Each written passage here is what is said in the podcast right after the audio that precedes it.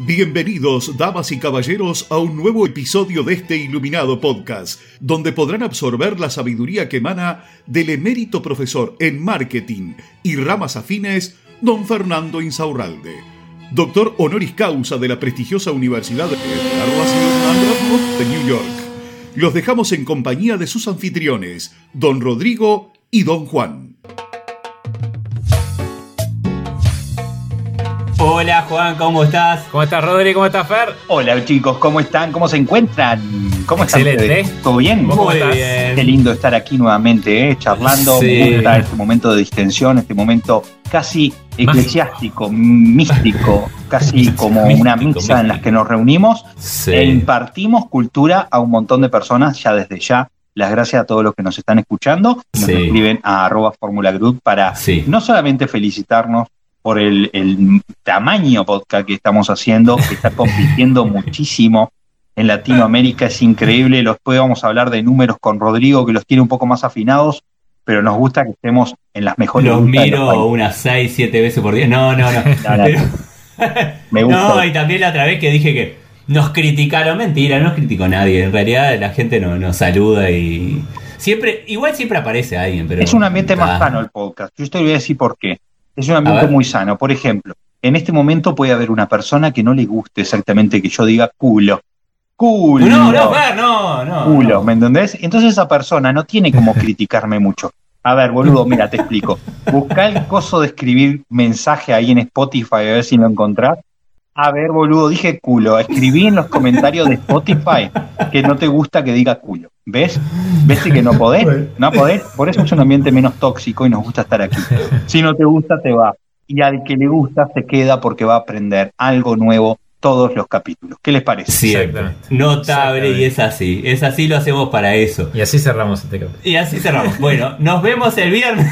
Muchas gracias por todo, amigos. Muchas gracias por todo. Tú sabes que para seguir dentro de la crítica, eh, hay gente que, que critica, no es que critica, sino que, ¿cómo podemos decirlo, Juan? Que, que la queja es sobre, sobre el gobierno de turno, sobre el país, sobre no me, no, las cosas no me van bien porque la culpa Sí. es de Exacto. el otro. Ex- sí. Sí. Externa. Va- vamos, a, vamos a quebrar una lanza por los políticos. Vamos a quebrar una lanza por los políticos. No, por Dios. ¿Alguna quebrar una lanza en el lomo? Los políticos, voy a, voy a resumirlo en una frase chiquita. Se lo vas a quebrar donde la nuca. Voy a quebrar una lanza por los políticos. Mirá esto, mirá esto. Escuchalo de esta manera y piénsenlo de esta forma. La política que tenés en tu país, no me importa donde estés escuchando en este momento.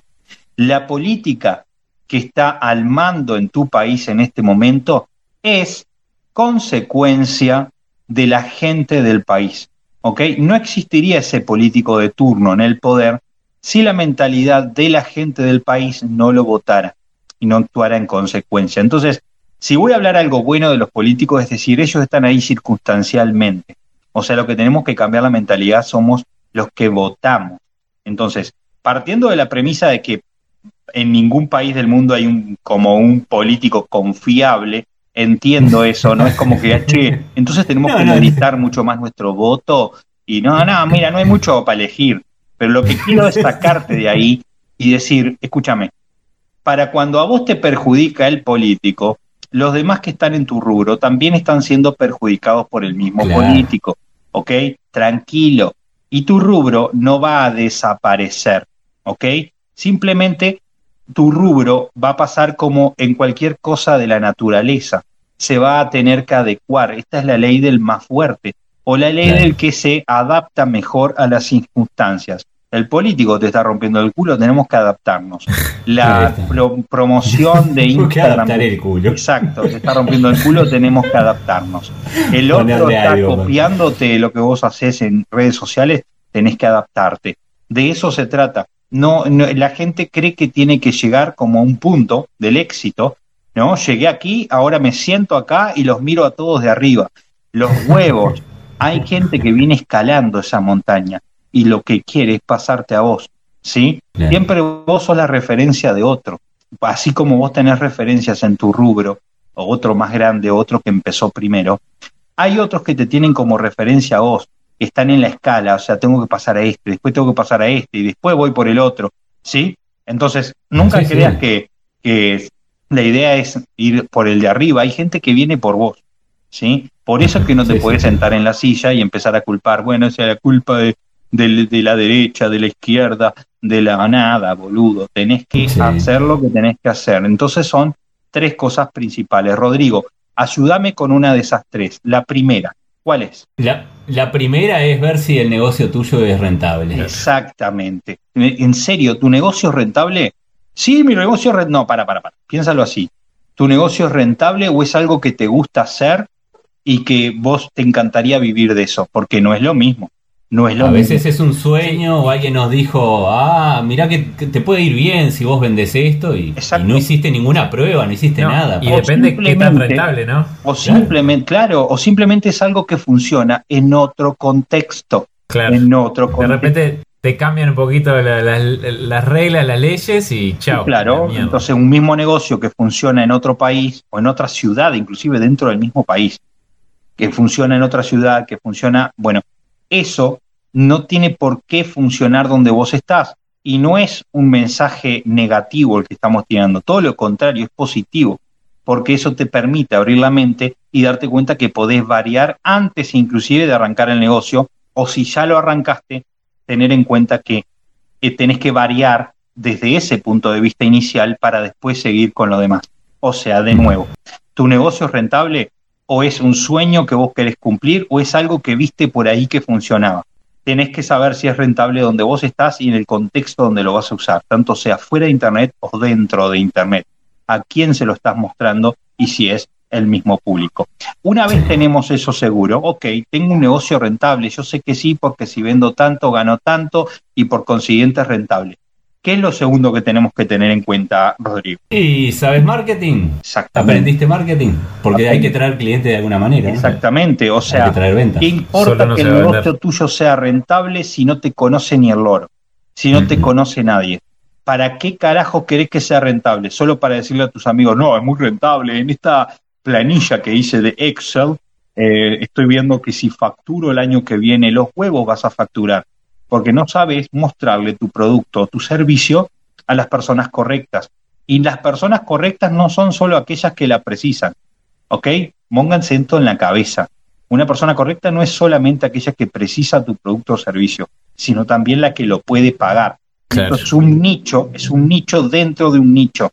¿Ok? Es que yo se lo muestro a la gente que lo precisa. Yo vendo colchones, toda la gente precisa colchones, claro, pero algunas personas tienen necesidad de un colchón, por lo cual buscan por precio, y otras tienen eh, gusto de tener un colchón excelente como el que vos vendés. Bueno, ¿a quién se lo estás mostrando? Por eso tenés que aprender marketing.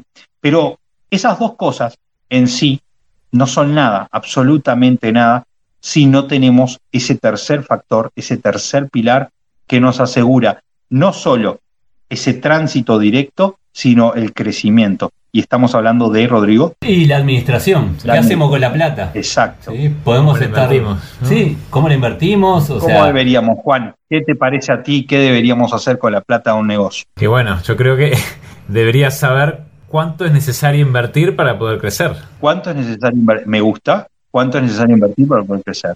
Muchas veces capaz que facturar más nos lleva a pagar más impuestos. Hay que Exacto. tener cuidado. Facturar más. También el tema de los stocks, cuánto compramos, o sea, hay muchísimas cosas. O lo normal. Es saber qué hacer con la plata que entra. Lo normal, por ejemplo, puse un, puse un almacén de barrio y saco de ahí este, para, para la olla mía de adentro de comer de mi familia.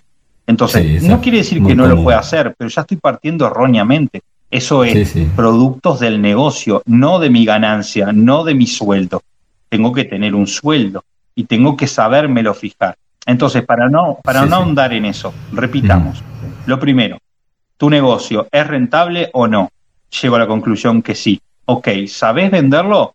No, yo se lo muestro, bueno, aprendés a vender. Número tres, cuando eso está funcionando, es menos todavía te tenés que sentar en esa silla de la vida. Es decir, ya estoy cómodo porque tengo un negocio rentable y estoy vendiendo. Porque se vienen, boludo, se vienen. Y vas a tener que aprovechar esas ganancias que estás teniendo para seguir y para crecer. Un negocio que no está en constante crecimiento es un negocio que se está muriendo. Entonces, Sí. para concluir, Dejemos de culpar a los políticos, dejemos de culpar a la lluvia, a la playa, como hacía el puto José, Luis Rodríguez del Puma. Eh, al país, a, la inflación. Exactamente. Dejemos de putear a esa gente y hagámonos cargo, hagámonos cargo de los problemas que tenemos. Si no sabemos de negocio, tenemos que ser lo suficientemente humildes para entender que tenemos que aprender para sacar adelante eso. Y no solamente humildes, tenemos que dejar el egoísmo, porque cuanta más veces le erremos simplemente por boludez de nosotros, no está mal errarle, pero cuando sabemos que le estamos errando por boludez de nosotros, también estamos siendo egoístas, porque estamos perjudicando a todas las personas a nuestro alrededor, no solamente a la gente que invitamos a trabajar con nosotros, a nuestros socios, a las personas que, que tenían una esperanza en eso que estamos armando, sino a tu propia familia. Por eso, por eso, si vos estás en ese problema, te invitamos a que recorras arroba Fórmula Group en Instagram. Ahí puedes encontrar un montón de cosas que puedes adaptar a tu pequeño mediano negocio de toque y es completamente gratis. Pero no sé si Rodrigo... Eh, no, eh, me, emocionaste. Es increíble. Me están cayendo las lágrimas. Juan, solo, solo con estudiar, ¿qué pasa, Juan? Y no pasa nada no pasa absolutamente Seguimos como estamos. Seguimos peor. Exactamente. Solo con estudiar no vas a hacer nada. Ay, mirá, Porque mañana vas a ser un poquito más viejo. Claro, aprendí una técnica nueva, qué bueno. No, Escuché un episodio de un podcast que, oh, qué bueno. Y la verdad me, tocaron el corazón. Pero bueno, me voy a ver. Exactamente. Lo que tenés que hacer es lo que decimos acá muy humildemente en esta secta que hemos formado, en esta hermosa misa que damos aquí tres veces por semana, y es mover el culo. Si vos no moves el culo, nadie te va a regalar una mierda nunca en la puta vida. Por eso es tu deber. Esas, Tener en cuenta esas tres cosas que hablamos, ir a hacer algo al respecto, estudiar al respecto, y dos, y tres, como quien dice, mover el culo. Mover el culo y dejar de vas a ser un capacitado inhábil. Chicos, los despedimos de todas las personas diciendo sí, nos a mover, el culo, a mover el culo. Esto es lo que yo quiero. Ay, mi uña. Y así llega a su fin otro episodio de este iluminado podcast. Muchas gracias por su honorable atención y nos despedimos con unas elevadas palabras del mismísimo don Fernando Insaurralde parafraseadas por reyes y presidentes de todo el mundo. Tengan ustedes una excelente jornada. Un beso ahí. Mm, mm, en la colita.